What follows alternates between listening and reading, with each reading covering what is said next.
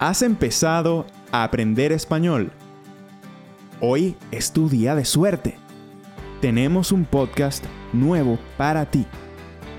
Cada episodio te trae una historia memorable de un día en la vida de un hispanohablante en los Estados Unidos o Latinoamérica.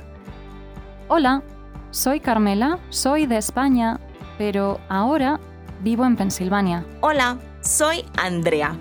Soy de Panamá, pero vivo en México. Hola, soy Julio. Soy de Tabasco. Son historias para personas con un nivel principiante de español. Escúchalo